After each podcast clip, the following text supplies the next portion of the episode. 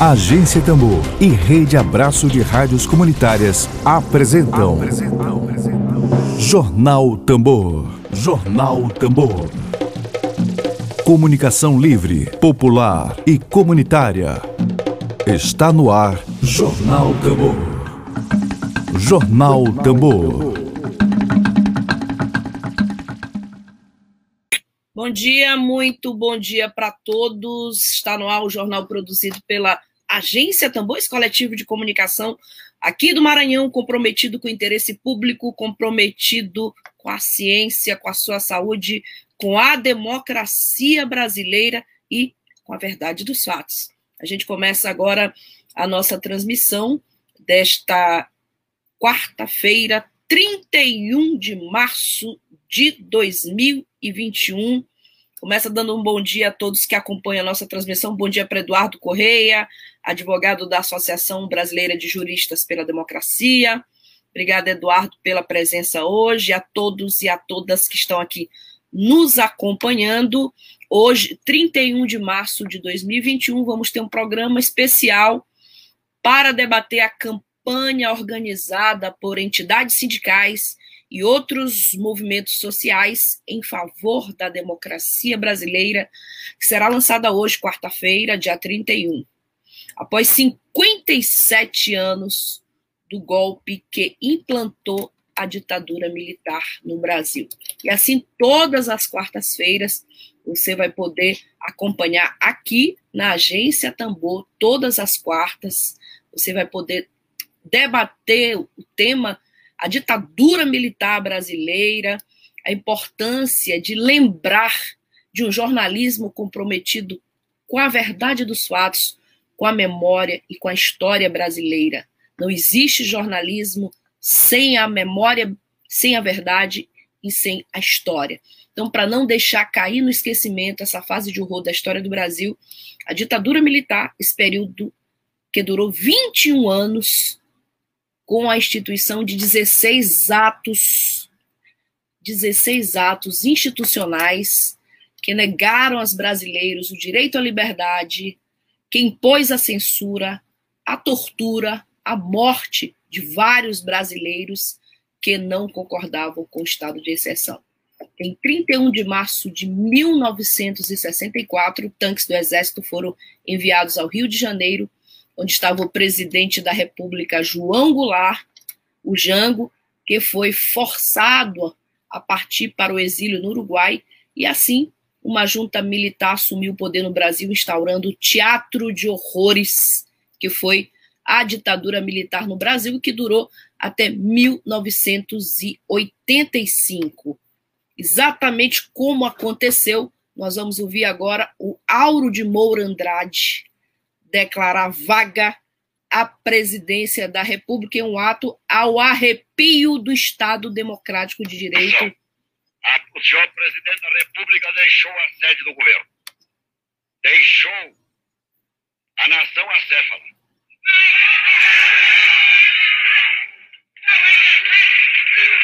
Numa hora gravíssima da vida brasileira, em que é mister que o chefe de Estado permaneça à frente do seu governo. Abandonou o governo. Você vê que a história da ditadura ela já começa com uma fake news.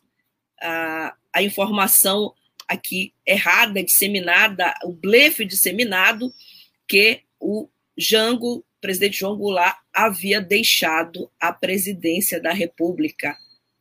A história da ditadura já começa com mentira, muita semelhança com os tempos atuais. Então, o Brasil não precisa ser passado a limpo para que a história não transforme em heróis aberrações de seres humanos. O Brasil precisa, perdão, ser passado a limpo para que a história não transforme em heróis aberrações de seres humanos como o coronel Carlos Alberto Brilhante Ustra, reconhecido pela justiça como torturador, ídolo do presidente da República Jair Bolsonaro,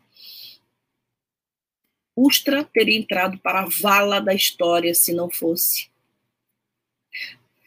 E entrou para nós, entrou para nós. Mas Ustra teria entrado para a vala dos esquecidos se não fosse o presidente da República, Jair Bolsonaro, transformá-lo em herói e santificá-lo.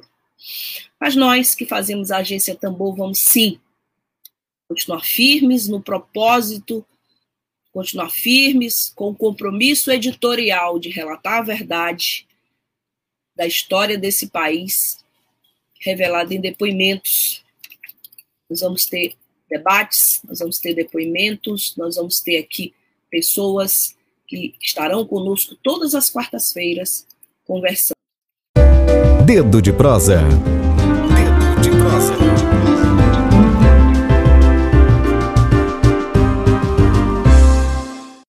Hoje, 31 de março de 2021, é, nosso dedo de prosa traz como ilustres convidados, faço questão de fazer, sublinhar a presença das duas pessoas que hoje vão participar dessa primeira quarta-feira. Todas as quartas-feiras estaremos aqui debatendo a ditadura militar brasileira. Nós vamos conversar com a bancária, diretora do Sindicato dos Bancários do Maranhão, integrante da executiva estadual da CSP com lutas no Maranhão, e também jurista Gerlane Pimenta. Seja muito bem-vinda à Agência Tambor. Você sabe, a casa é sua. Bom dia. Bom dia, Flavinha, de novo aqui, é sempre um prazer. Bom dia, professor Micael, bom dia para todo mundo que está assistindo a gente. Obrigada por mais esse espaço. Bom, e claro, Gerlane já falou, também participa conosco aqui desse debate o professor do Colégio Universitário da Universidade Federal do Maranhão. Ele também é secretário-geral da Pruma, seção sindical do ANDES. Micael Carvalho, muito bom dia novamente, seja bem-vindo aqui. Bom dia. Bom dia, Flávia. É, bom dia a todos, a Girlane, a todos e todas que estão nos acompanhando aí na, nas redes, da Agência Tambor. Saudar aqui esse espaço. Agradecer também, desde já. Perfeitamente. A gente aqui, com todo o nosso espírito em favor da vida, em favor da justiça brasileira, do Estado Democrático de Direito, direito estamos preparados para receber algumas algumas pessoas, como por exemplo aqui o, a pessoa que não tem nem a coragem de se identificar, seu gigante, que diz assim: avente Bolsonaro, tira o poder desses hipócritas, somos todos Bolsonaro. Ah, bom, primeiro lugar, gigante aqui, acho que você deve estar no canal errado, você deve estar na, no lugar errado. Bolsonaro forever. Eu acho que você deve estar enganado. Mas... Robô, é, é, mas fique à vontade, é né? O robô devia, pelo menos, escrever corretamente, não fazer tantos atentados ao nosso vernáculo, né? Fique à vontade, que nós não somos ditadores. Fique à vontade para comentar. Bom, temos que saudar também a presença do José Correia, que dá bom dia a Gerlane, ao Micael, a presença do, do Eduardo Correia, que diz que vocês são dois jovens quadros de dirigentes preparadíssimos. É, eu assino embaixo. Obrigada, professor.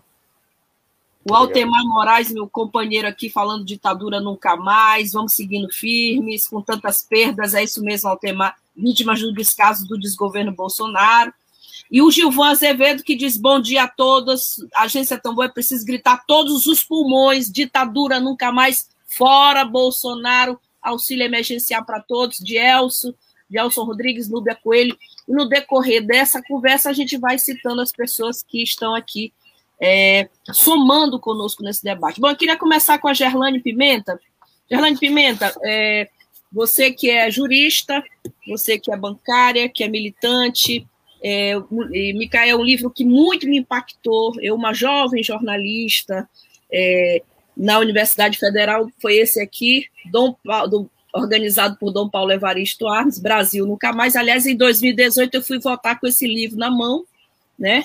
Tem um trecho, Gerlane, que eu, é, como mulher, quero me dirigir a ti, mulher, um pequeno trecho de um depoimento da professora Mendes Barbosa, de 28 anos, que ela dizia assim: nua, fui obrigada a desfilar na presença de todos, deixam daquela forma, vendo ao mesmo tempo o capitão Portela, nessa oportunidade, beliscando os mamilos da interrogada, isso aqui é o relatório, beliscando os mamilos da interrogada até quase produzir sangue, que além disso a interrogada foi a, através de um cacetete tentada a violação de seu órgão genital, que ainda naquela oportunidade os seus torturadores faziam a autopromoção de suas possibilidades na satisfação de uma mulher para a interrogada, e depois fizeram uma espécie de sorteio para que ela, interrogada, escolhesse um deles. Eu fiz questão de começar esse debate sobre ditadura, Micael Gerlande, falando de tortura, para que a gente não esqueça.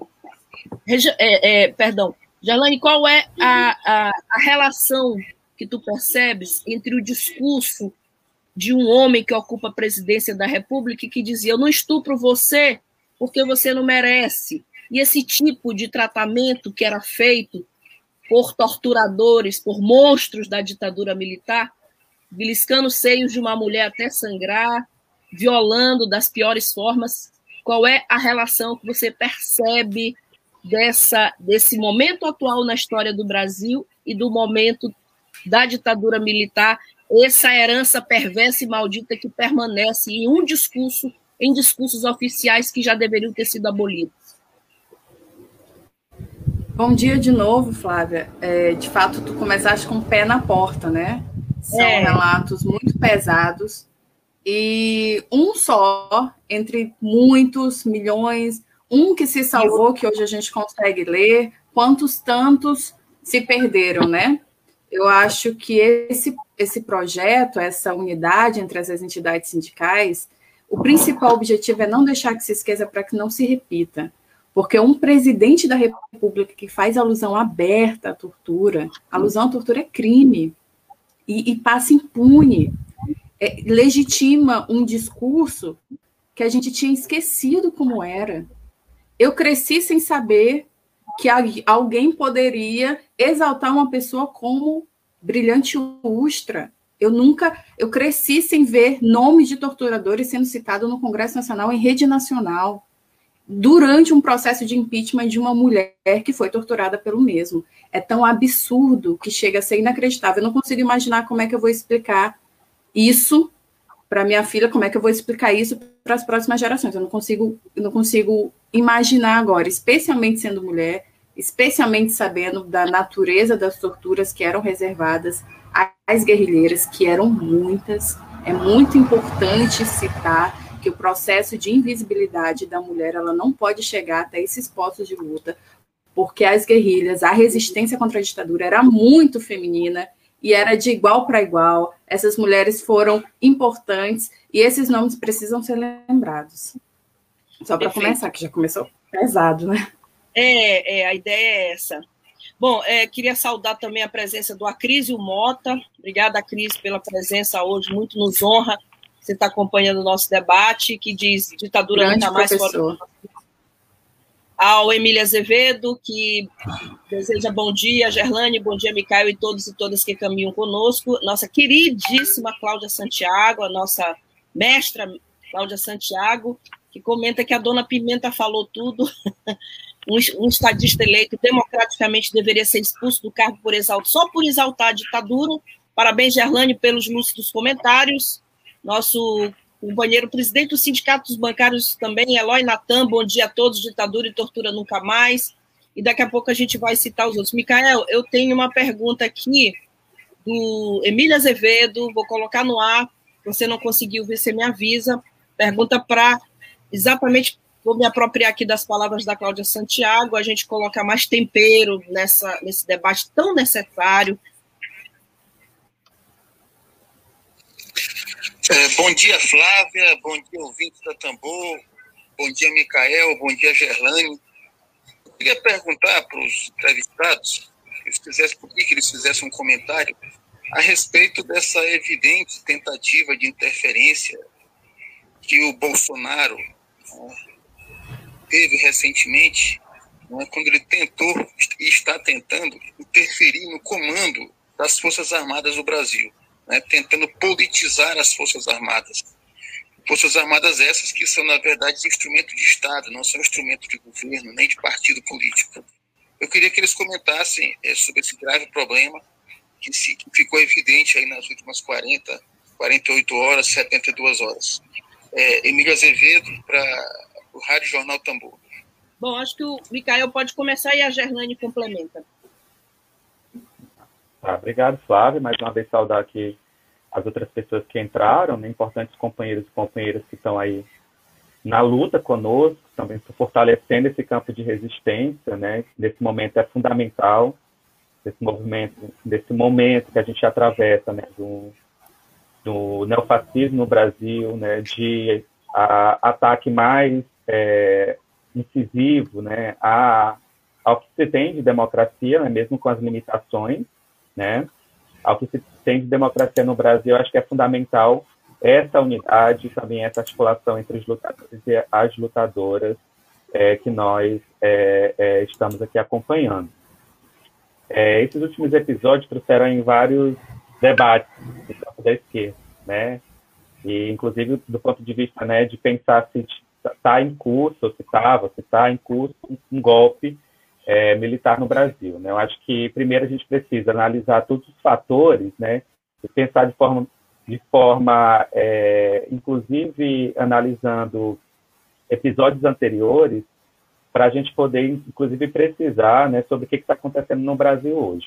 A gente vive, né, é, nos últimos anos, um avanço da extrema-direita, né, essa é análise que, que eu faço com relação à, à situação política do Brasil. Não é novidade para ninguém que Bolsonaro né, e o bolsonarismo são inimigos da democracia, não tem um caráter democrático, mas há uma disputa interna dentro do, do governo Bolsonaro, inclusive pelo própria, pela própria instabilidade do governo nos últimos meses, né, que tem a ver com o processo da pandemia, com a gerência dele com relação à né, a, a, saúde, a, a saúde pública, a questão sanitária no Brasil. Então, tudo isso né, se desenvolve, se desdobra e tem consequência no que nós estamos vendo ontem, né?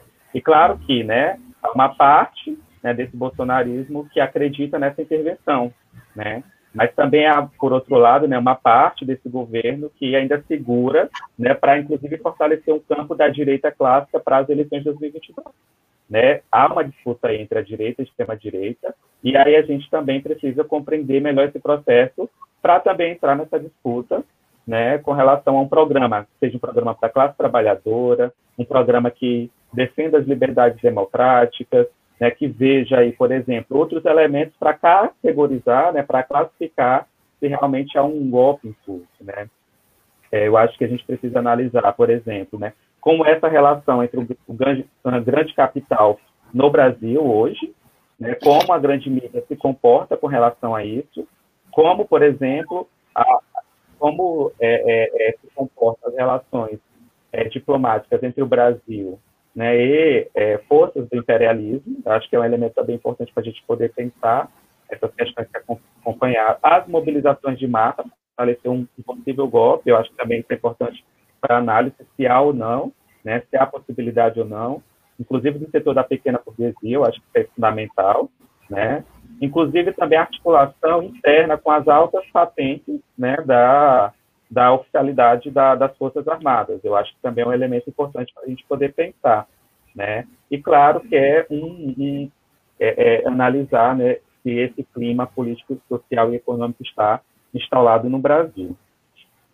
É, eu acho que hoje é um momento importante, é um dia, mais um dia, né, que a gente deve lembrar todos aqueles e todas aquelas que lutaram em defesa da democracia, que ainda lutam em defesa da democracia. Hoje nós temos 57 anos né, do golpe civil militar no Brasil. É um dia, não é um dia para comemorar, não é um dia para festejar, é um dia para denunciar, denunciar as atrocidades que foram causadas pelo, por esse período no Brasil, denunciar as torturas, denunciar as violências, denunciar o cerceamento de liberdades para agentes políticos coletivos, denunciar também o que foi o caos econômico que nós vivenciamos nessa época, as violências no campo, as violências para, os sindicatos, para os movimentos estudantis, para os movimentos religiosos, né? A gente sabe que dentro da, da própria igreja, né, houve também movimento de resistência. Claro que tinha setores reacionários, mas também nós tivemos vários casos de irmãs, de padres, né, que também lutaram e que inclusive foram presos e torturados pela ditadura, né? Então, acho que é muito importante a gente trazer esses elementos, né?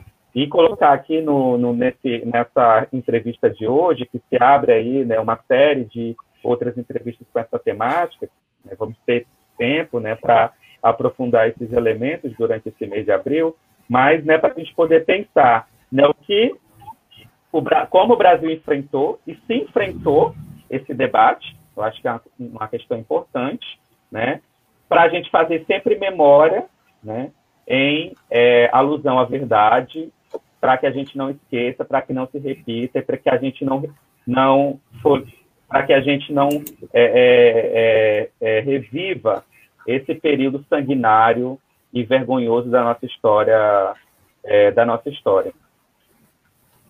Elaine, é, queres comentar esse respeito? Acho que o professor Micael já colocou Sim. tudo, né? intervenção nos aparelhos estatais é, não é novidade para a gente. Bolsonaro tentou intervir na Polícia Federal, na ABIN, no Banco Central. Bolsonaro é um, gran, um moleque que acha que o Brasil é o brinquedo dele, né? Mas me surpreende muito, sinceramente, vou, vou, me permitir ser sincera com os meus companheiros, me surpreende muito uhum. as Forças Armadas não estarem alinhadas no nível que eu imaginei que estivesse com essas tentativas ditatoriais de Bolsonaro. Isso nos mostra que existe um racha lá dentro, existe parte, pelo menos, uhum. não sei se considerável, mas existe sim uma parte das Forças Armadas que tem um mínimo de lucidez, né? Que pelo menos uh, uh, tenta contornar Daí os motivos já é um outro debate, né? Porque a gente não pode nem dizer que os motivos sejam totalmente democráticos, sejam totalmente a favor do, do, do trabalhador, se sejam só para evitar o desgaste, a impopularidade para um possível movimento no futuro. Mas, enfim, são conjecturas, né? Eu acho eu que a análise. Diga. Germani, é, eu gostei do, do, da forma como a revista Fórum abordou. É, militares é, se recusam a ser milícia a se tornarem milícia de Bolsonaro, né? Essa, é essa isso. A gente não sabe ao é certo o que, o que, que, o que, que há por trás dessa, dessa, desse motim, motim de militar, é mas é bem interessante a, a, relação de milícia com militar. Né?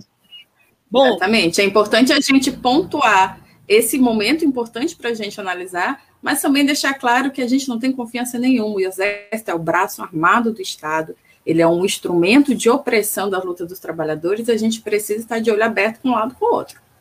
Confiança nenhuma, gente... confiança só nos trabalhadores.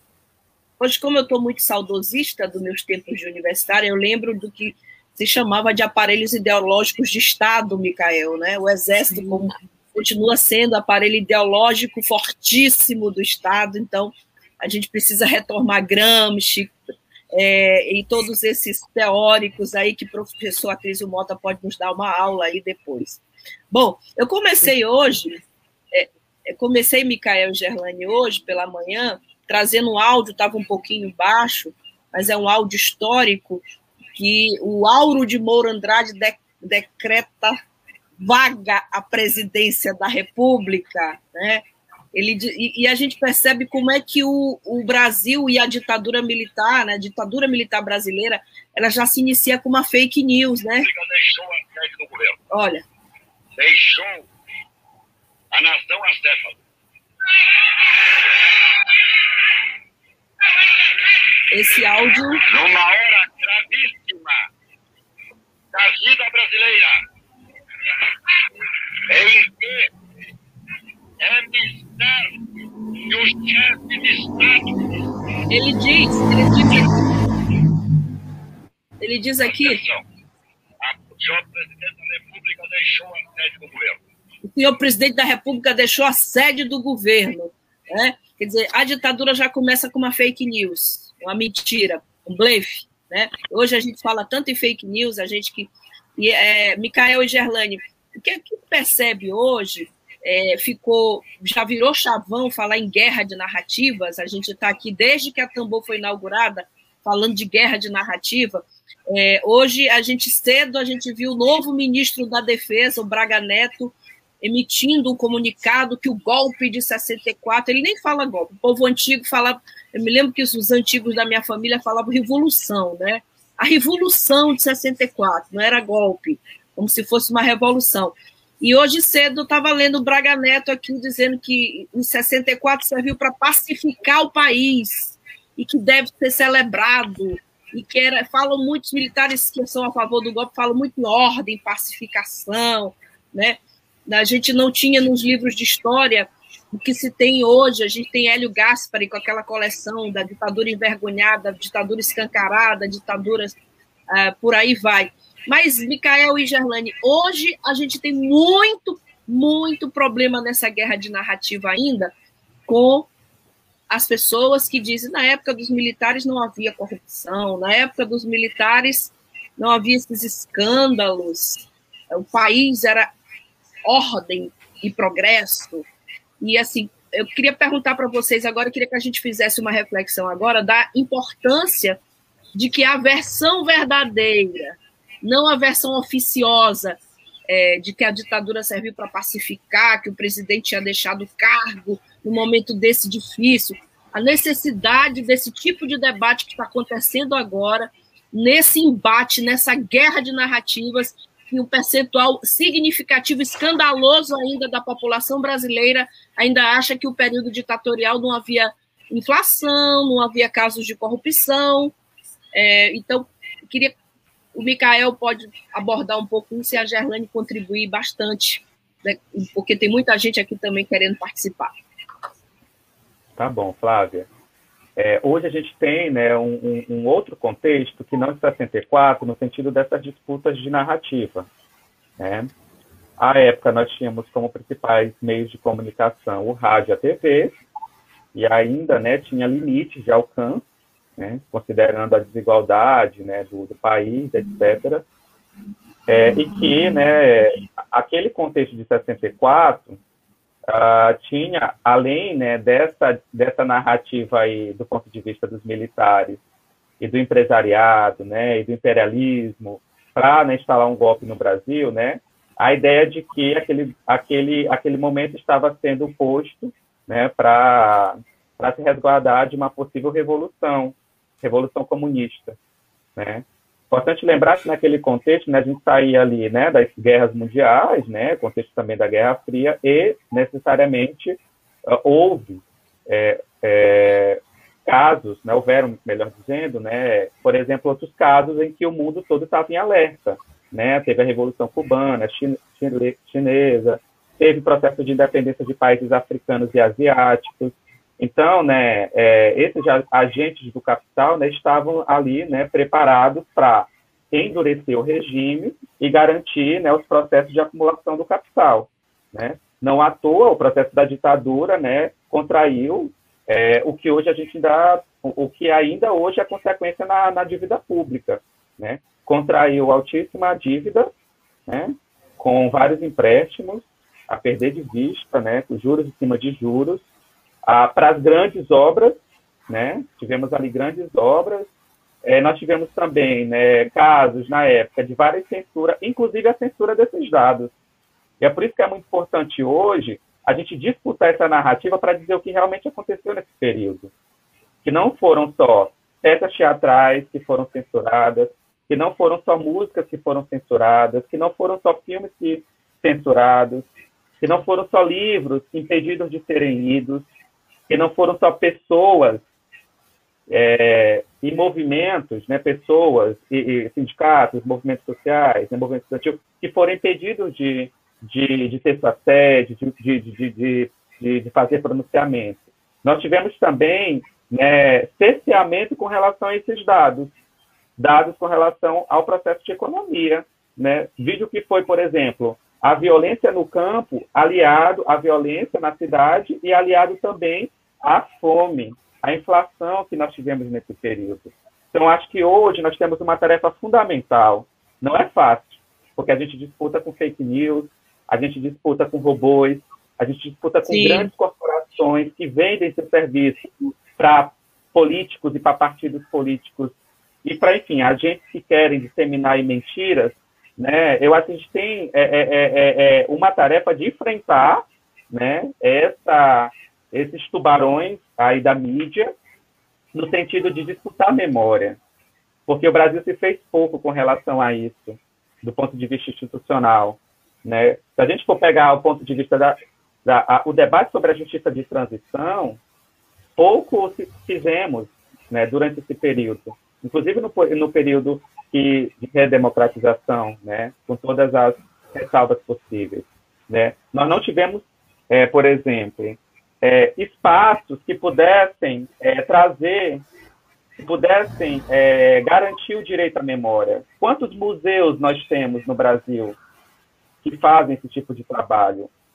Né? Quantas páginas de, de, de, de, enfim, o que tem são ações específicas e ainda são pequenas com relação a isso, e são a isso melhor, e são iniciativas mais de movimentos ou de coletivos, e não são é, iniciativas institucionais. Portanto, o Brasil ele não fez esse, esse processo de, de direito à memória.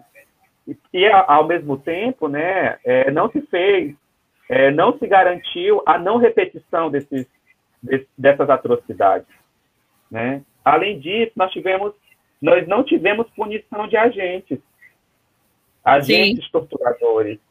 Pelo contrário, nós estamos vendo pessoas tendo, né, liberdade, vou botar as aspas aqui, né, de fazer apologia à, à tortura, né, como o Gelane bem colocou, né, é, enaltecer, endeusar agentes é, torturadores, como o Ustra, né, então, é, deveriam ser punidos para porque é crime, né? Imagina a, a memória daqueles que, que passaram por esse período. Imagina aqueles que passaram e até hoje não tiveram né, reparação. Sim. Né, aqueles que foram presos, aqueles que tiveram familiares mortos, ah, aquelas instituições que foram é, altamente atacadas. Portanto, né, o Brasil tem uma dívida histórica no sentido da reparação institucional, que ela é política e ela precisa ser feita. Portanto, eu penso que essas iniciativas que hoje movimentos em todo o Brasil fazem, e é um movimento que está inclusive articulado com outros países, porque a ditadura não aconteceu só no Brasil, né? A gente nesse Às vezes nas Américas em vários países da América Latina, em especial, por é. conta do projeto do capital para esse é, para essa parte do globo, né? Mas eu acho que é muito importante essa unidade dessas entidades é, no sentido de né, fazer materiais para divulgação, disputar essa narrativa nas redes sociais, produzir outdoors, produzir materiais né, para é, é, é, insights, produzir vídeos,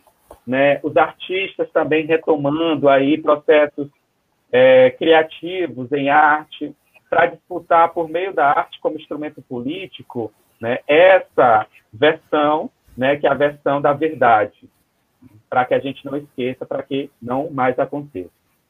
Perfeito. Eu quero aproveitar, acabei de receber aqui do Eduardo Correia, e divulgar, com base nessa fala aí do Micael, que entidades realizam campanha Ditadura Nunca Mais com dezenas de outdoors em São Luís para denunciar os 57 golpes, do, perdão, 57 anos de golpe militar.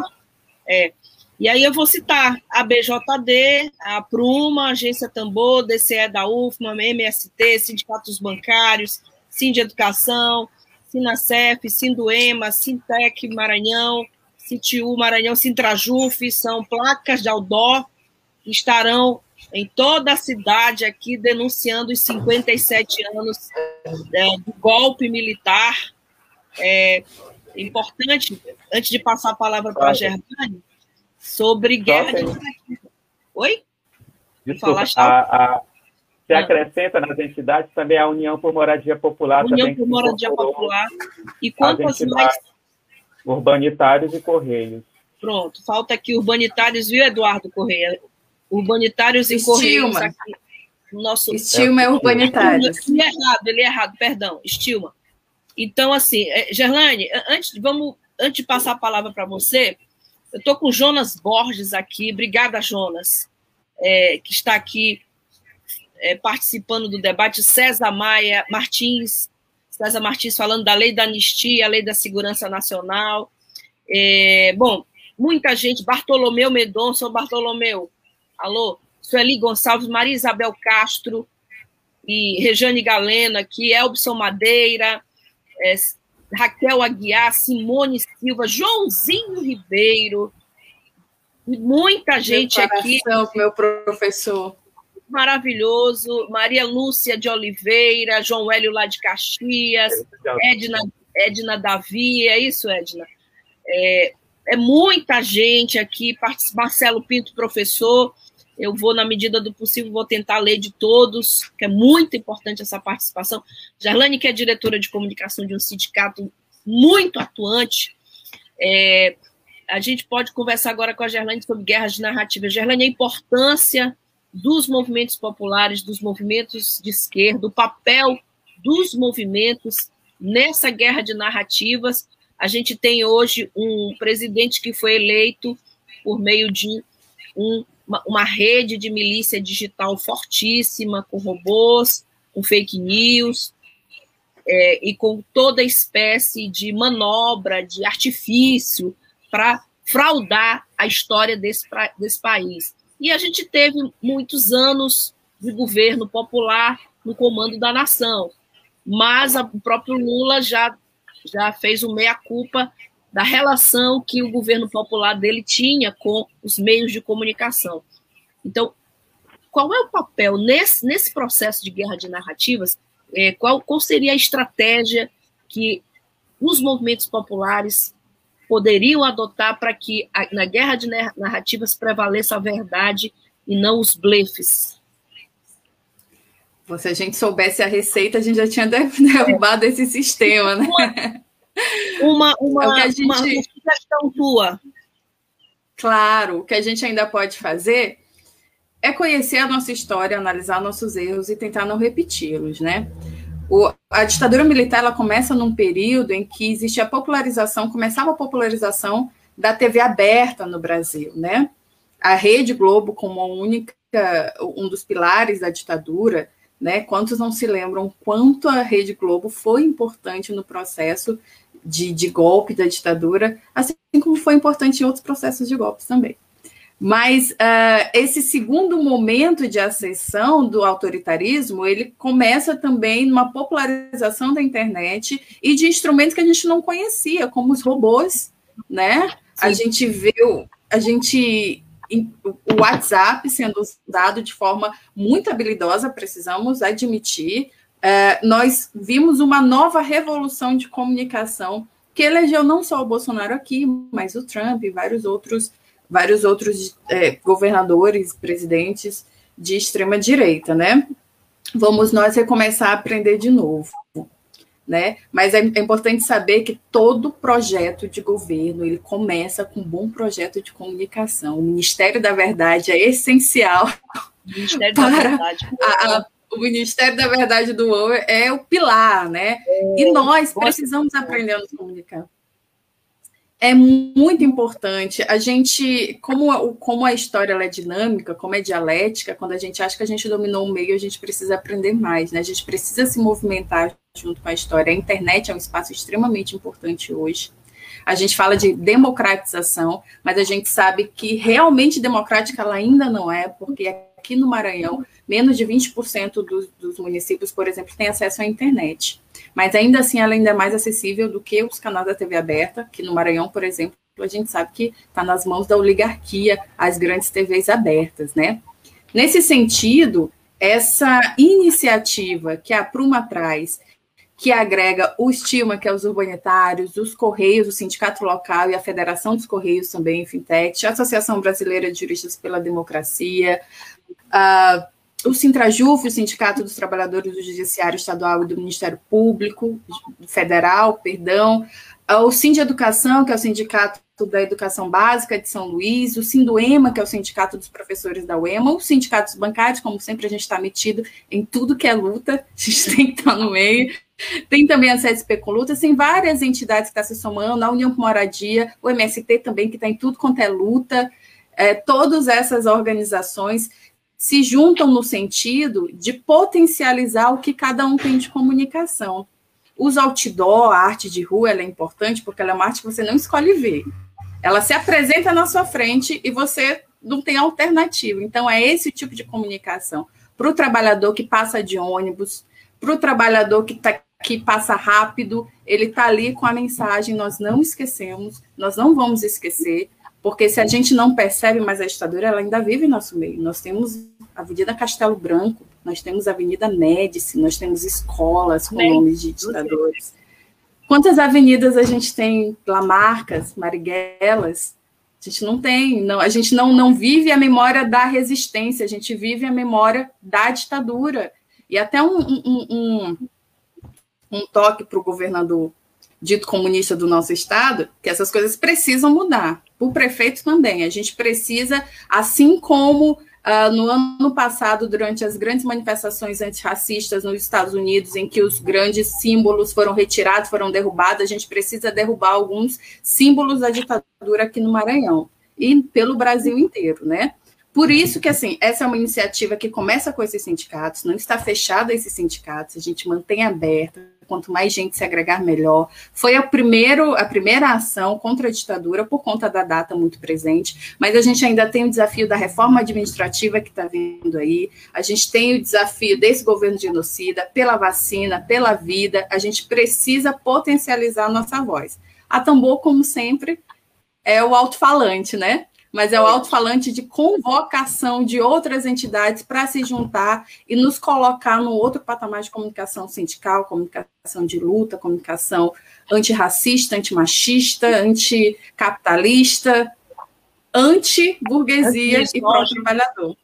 Anti-misógina, anti-LGBTQI-fóbica, tudo.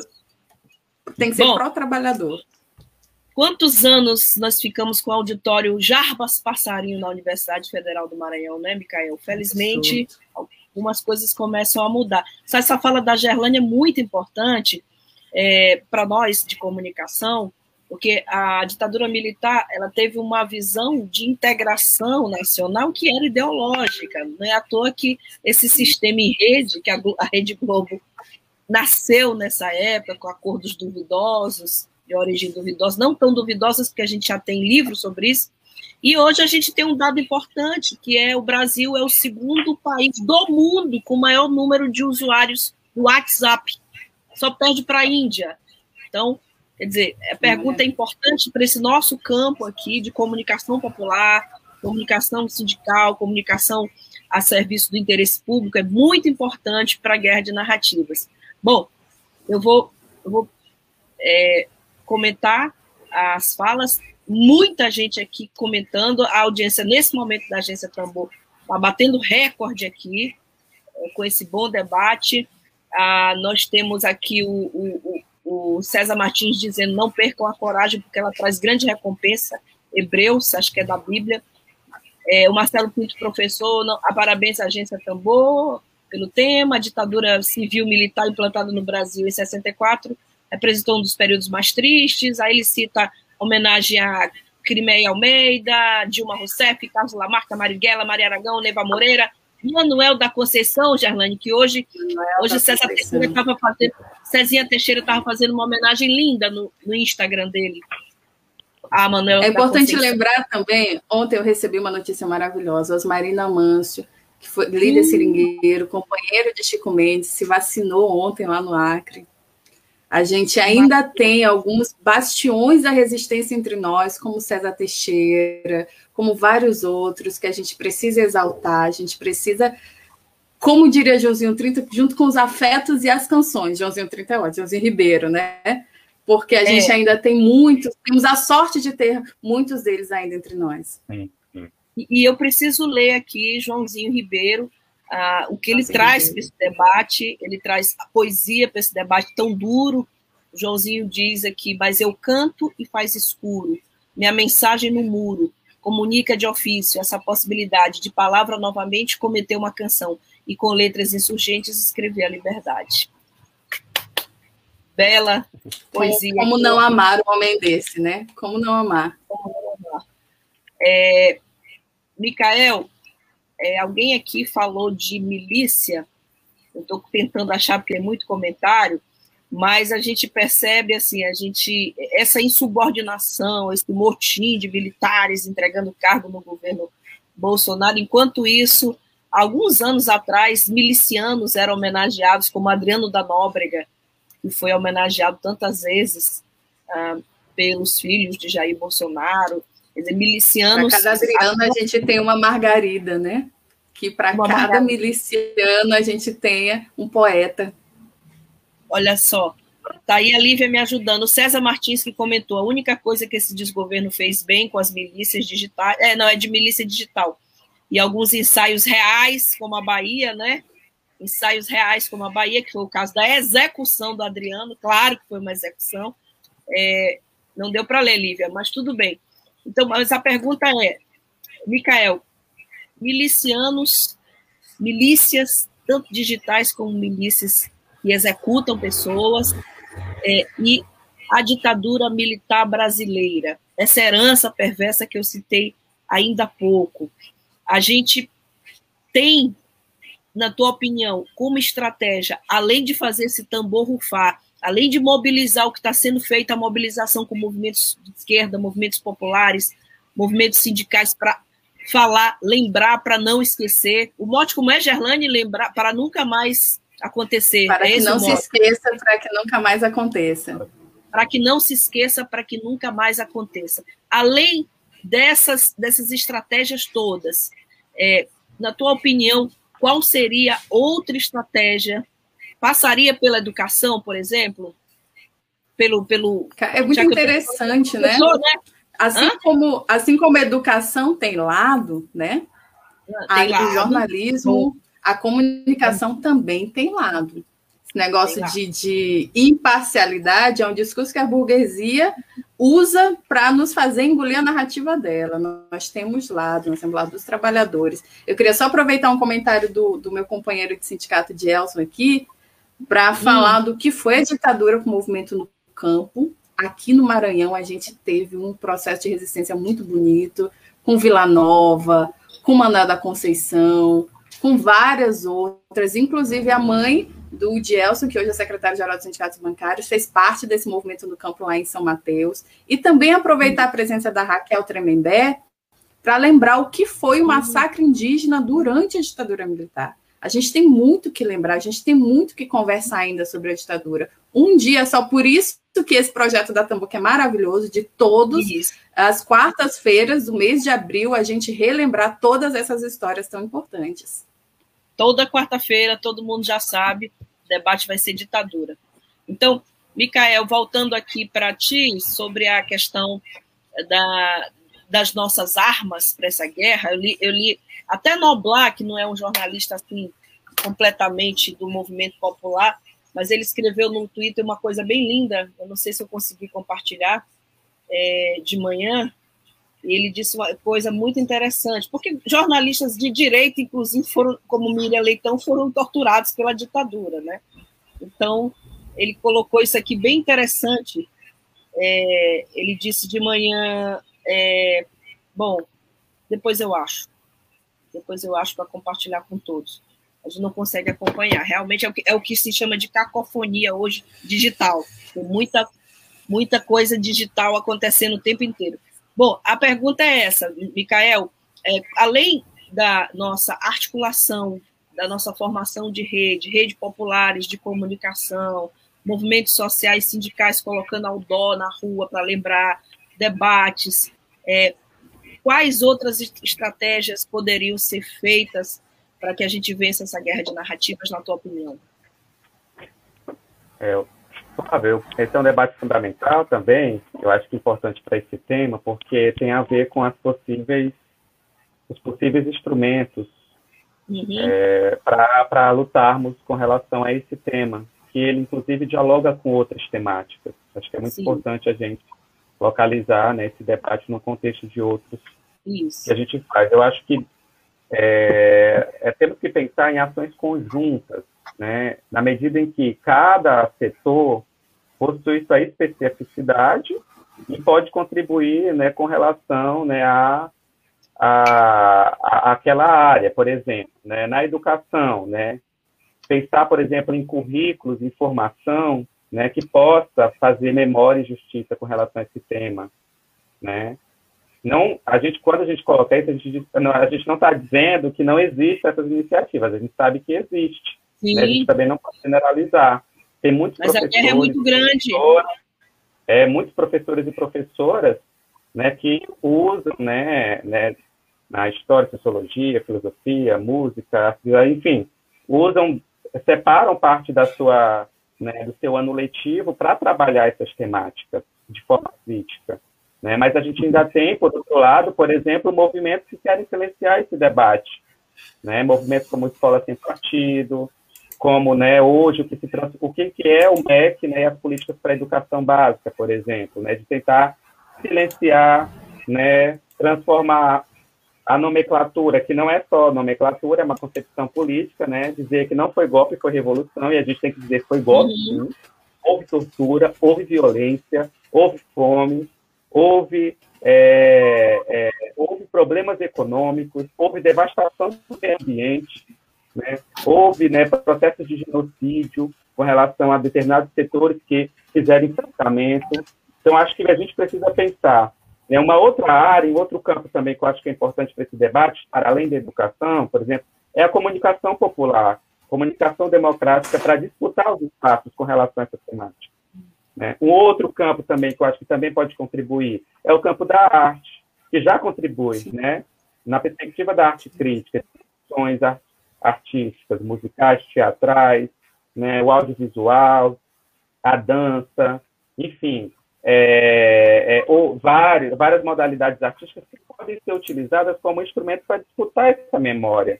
Né? Um outro campo também que eu acho que é muito importante fazer um debate é o tema da segurança pública que envolve, Sim. por exemplo, o debate das milícias, que também envolve as milícias digitais, né? É um debate muito duro, né? É um debate que, em, em várias regiões, é uma dominação política e territorial majoritária nas cidades, e que, inclusive, né, é, além das violências físicas, promove as violências econômicas pela disputa dos preços das, das, das questões né, que estão envolvidas naquele território. Portanto, eu acho que é fundamental, junto com esse processo né, de fazer memória a partir da verdade, etc., aliar o debate com relação aos processos na educação, aos processos na arte, aos processos na comunicação, defender a democratização dos meios de comunicação, defender a desmilitarização da, da polícia, né, pensar um outro modelo de segurança pública que não seja esse modelo né, que é, que tem né, polícia que mais mata e que mais morre, né?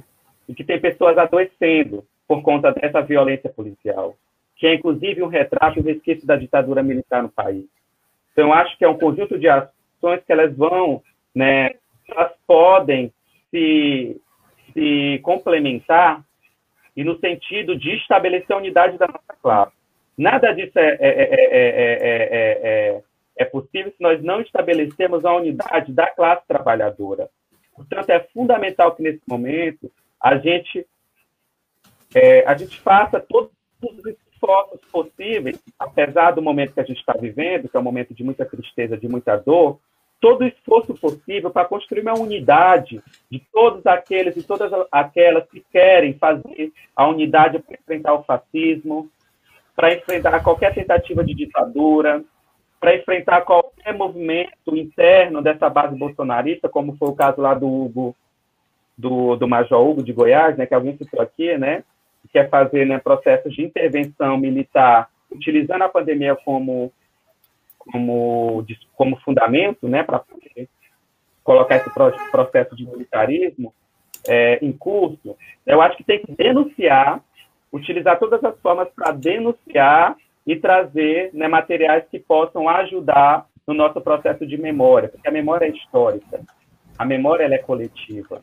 E é importante que a gente faça esse debate, amplie esse debate, que as pessoas que estão, no, que estão aqui acompanhando essa live né, possam ajudar na divulgação de materiais em grupos do WhatsApp, em Facebook, em Twitter, Instagram, possam utilizar é, os seus espaços onde participa, né, para fazer esse debate, para trazer elementos específicos, né, para ajudar também a divulgar esses materiais, por exemplo, que a gente vai produzir ou que outras entidades estão produzindo.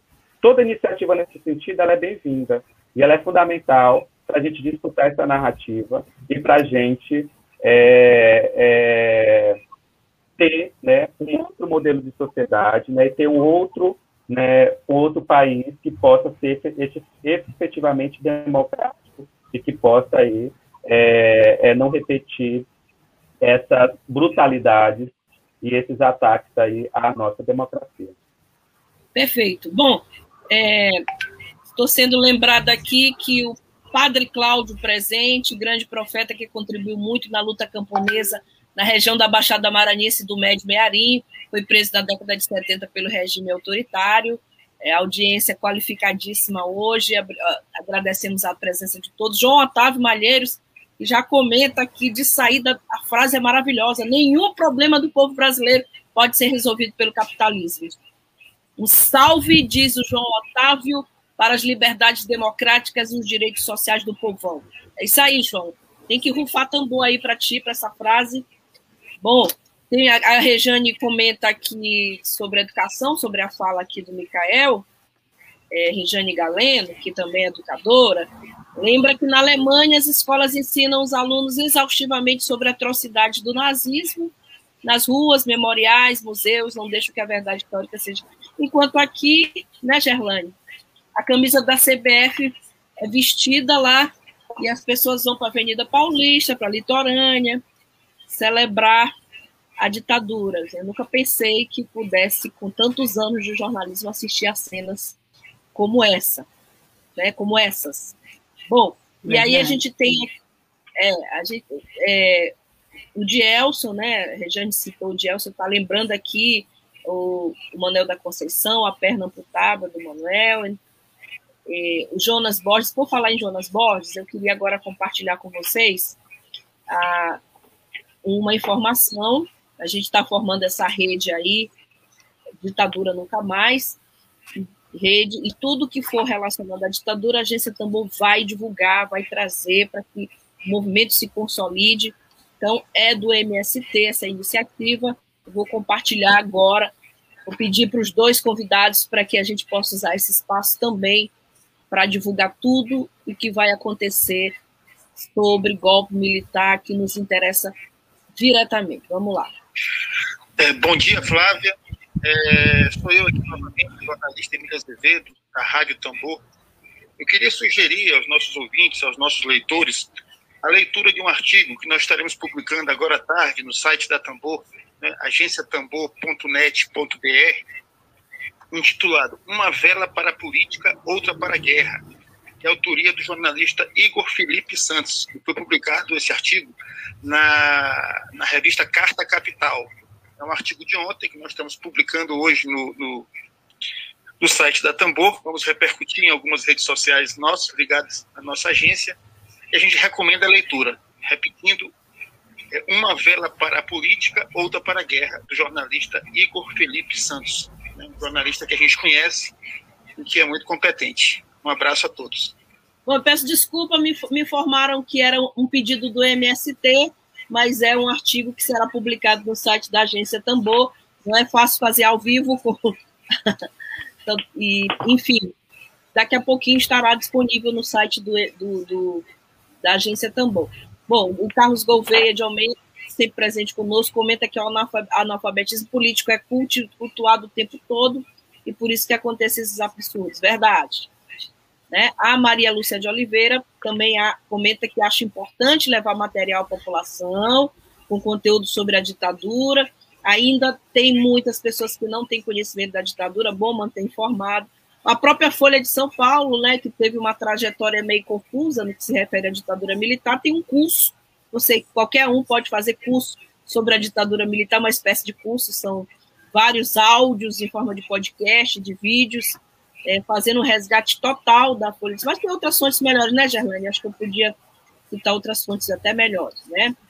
E a gente tem aqui muita gente participando. É, eu queria pedir aos dois, ao, a Gerlane e ao Micael, as nossas considerações finais. O tempo é muito curto, não abordamos boa parte das questões, mas como todas as quartas-feiras nós estaremos aqui presentes, debatendo ditadura militar, com a Gerlane, o Micael, outros convidados, e eu queria pedir aos dois, a cada um, um as considerações finais. Quem começa? Micael? Vamos lá, Micael. Vamos lá, então. Mais uma vez agradecer esse espaço. Né? Foi um espaço é, pensado coletivamente aí, para a gente poder estar tá, é, junto com essa unidade que foi criada. Estão conseguindo me ouvir? Aqui paralisou aqui. Sim, Não, sim, tá... sim, sim, sim. Estamos te ouvindo. Acho que a internet dele parou, né? Foi a dele, né? Foi a dele. É, deve ser. É.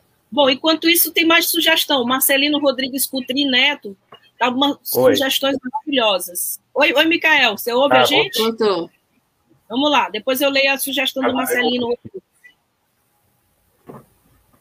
Tá, então é mais agradecer o espaço da Agência Tambor, né, importante instrumento de divulgação alternativa né, e democrática do nosso Estado, né? E agora, né, com as redes, pode alcançar outros estados, né, em outros lugares, por conta da modalidade né, virtual.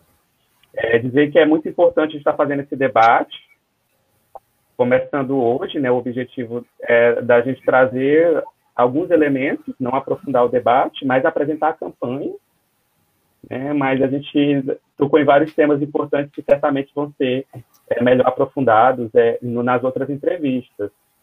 Né, a Flávia colocou bem, né, terá uma série de entrevistas durante o mês de abril, toda quarta-feira, nesse horário, com várias pessoas, né, sempre duas pessoas, para debater temas específicos, né. Então, a gente convida aí a todos e a todas acompanharem né, os canais aqui da agência, as redes sociais também, para estar tá divulgando esse material, para estar tá acompanhando o debate. É, e saudar aqui as entidades que estão construindo essa unidade, mais uma vez, né? A Agência Tambor, a Apruma, a Associação Brasileira de Juristas pela Democracia, que é a BJD, o Núcleo Maranhão, o Sindicato dos Bancários, o BCE da UFMA, o Sintect, que é o Sindicato dos Correios, o MST, o CITIL, que é dos urbanitários, o Sind Educação, né, que é dos professores do município, o Sind UEMA, professores da UEMA, Sinazef, Sintrajuf e a União por Moradia Popular do Maranhão. Né, e dizer para vocês que nesses próximos períodos, esse coletivo de entidades estará é, produzindo vários materiais. A gente pede a ajuda de todos e todas a, a, no sentido de ampliar essa divulgação. Né? Nós vamos ter card com dados específicos sobre a ditadura aqui no estado do Maranhão. Nós vamos ter né, materiais fotográficos né, sobre né, momentos históricos aqui também do estado, também para a gente poder pensar como é que foi esse processo aqui no Maranhão. Vamos também ter uma live de debate. Né? Vamos ter também uma live artística. E também vamos ter vídeos com relatos de pessoas aqui no estado que sofreram violência, né, que foram torturados, que foram presos, né, ou que tiveram alguma relação com esse processo. Então, mais uma vez, agradecer e convidar aí é, todos e todas os lutadores e as lutadoras para fortalecer a luta em defesa da democracia, em defesa da vida, denunciando o golpe, denunciando o golpe, dizer que, né, que foi golpe sim, ditadura não se comemora, que não foi revolução, e dizer que nesse momento é muito importante a gente articular essa luta com a luta em defesa da vida, em defesa da vacinação a todos e para todas, e pelo fora Bolsonaro. Obrigada, Micael. Pode colocar o blog Buliçoso aí também, a gente vai divulgar amplamente aí esse movimento todo. É, eu vou ler, eu estava lendo aqui a outra sugestão bem-vinda, que está todas muito importantes, do Marcelino Rodrigues Coutrin Neto. Ele, uma tarefa para os professores, ele sugere aqui é, nas escolas desmascarar essas narrativas, que foi praticamente nosso tema hoje, sobre a ditadura militar, ler com os alunos o bêbado e equilibrista de João Bosco, falar sobre esse, esse contexto, né? Uma musiquinha para Gerlane, né? Para falar dela. Mas antes disso, a gente não, não, não costuma encerrar com muita facilidade, porque os temas, os entrevistados são de uma qualidade tão grande que a gente não consegue encerrar fácil. Tem mais uma aqui, Emília Azevedo mandou mais um áudio, não sei do que se trata. Vamos lá ver o que, que é agora. Desculpem, estamos ao vivo. É, vamos lá. Emília Azevedo. É, bom dia, Flávia. Bom dia. É, sou eu aqui novamente, Opa. o jornalista Emília Azevedo, da Rádio Tambor. Eu queria sugerir aos nossos ouvintes, aos nossos leitores, a leitura de uma. Não, é o mesmo, é o mesmo é, áudio que ele me mandou novamente, eu já tinha colocado no ar. Emília Azevedo sugere a leitura de um artigo que será publicado, postado daqui a pouquinho no site da agência Tambor, tá certo? Tem mais pessoas, César Martins aqui dizendo muito bom programa de hoje. Avante Tambor, ditadura nunca mais. João Otávio Malheiros, excelente. Valeu, Gerlane, valeu, Micael. Adelante, adelante. É, Hasta César la vitória. Hasta la vitória, sempre. Meu, melhorou meu espanhol, né, Gerlane? Melhorou bastante. Flávio, eu só queria dizer, antes de tu encerrar, claro. que primeiro. Não, vou passar a palavra prazer... Ah, vai, desculpa. Ou sim, o César, o César Martins são sugestões que no decorrer do nosso encerramento vão surgindo e a gente não deixa nenhuma aqui. O César Martins está comentando o livro, um relato para a história Brasil Nunca Mais. Olha só, César, eu abri aqui a pergunta, está bem aqui, Brasil Nunca Mais, esse livro é muito profundo, que relata esse período trágico que nunca mais deve se repetir. César, eu trouxe isso no começo da entrevista, depois você vai poder ver. Já provoquei a Gerlane de saída aqui com um relato muito cruel de uma tortura contra uma mulher. E agora eu passo a palavra à companheira Gerlane, assim, a pessoa que nós temos maior admiração, Hélio Micael, Gerlane, pela luta.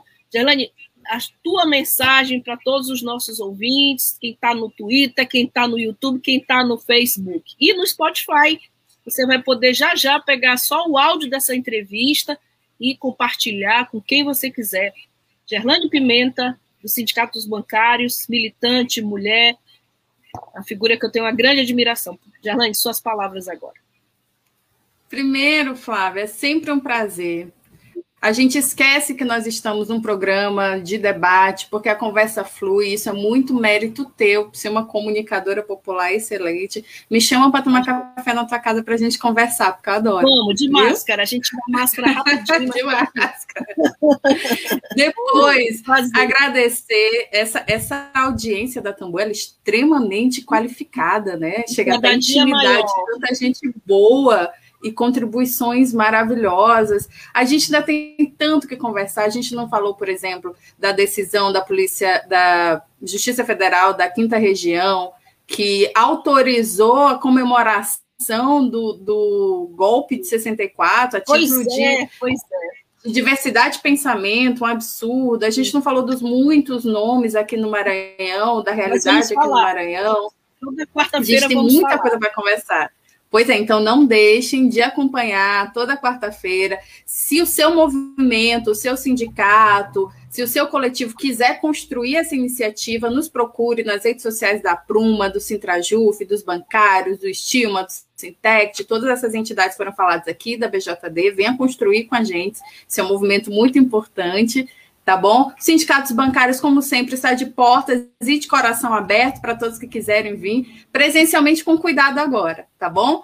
E só acrescentar que eu acho que a primeira iniciativa para a gente derrubar essas narrativas, uma coisa que não falei antes, mas é que o primeiro é impeachment já, é derrubar esse governo genocida. Toda e qualquer estratégia hoje passa por derrubar o governo Bolsonaro, Mourão e toda a sua corja, fora Bolsonaro genocida, fora todos eles, vacina já, quebra das patentes das vacinas para que se possa produzir de forma barata, eficiente, que chegue em todos os lugares, auxílio emergencial, num valor digno até o final da pandemia, tá bom? E não vamos esquecer de nenhuma das nossas bandeiras, assim como a gente não vai esquecer das atrocidades dessa ditadura, para que não se repita, tá bom? Muito obrigada de novo pelo espaço, Flávia. Oi? Com as bandeiras nas ruas, ninguém pode nos calar. Nosso Grande César. César. Ninguém pode nos calar, tá bom? E a gente vai estar aqui gritando aos quatro ventos, tá? Obrigada de novo. Gerlane, obrigada. Micael, obrigada. É, desejo saúde para vocês dois. Ah, o Eduardo Corrêa está lembrando que dia 14 estaremos com a pauta jurídica com a BJD para esses temas Gerlane e demais. Necessária essa discussão. Obrigada, Eduardo. A entrevista do dia 14 será com juristas democratas. José Santos, ditadura nunca mais. Altemar Moraes, muito bom. Emília Azevedo, obrigada a todos pela, pela entrevista, pelo programa, a todos e a todas. Pessoal, obrigada, estamos juntos. Muito obrigada. Boa tarde para todo mundo. É preciso estar atento e forte o tempo inteiro. Até amanhã.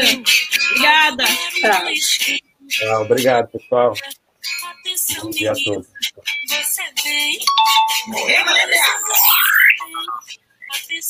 Tchau, gente. Flávia, tira a música antes de eu começar a cantar e passar vergonha ao vivo aqui. a gente, no próximo a gente faz só música do período da ditadura. A gente faz aqui um karaokê. Ah, eu quero. Eu vou cantar. Não me julguem.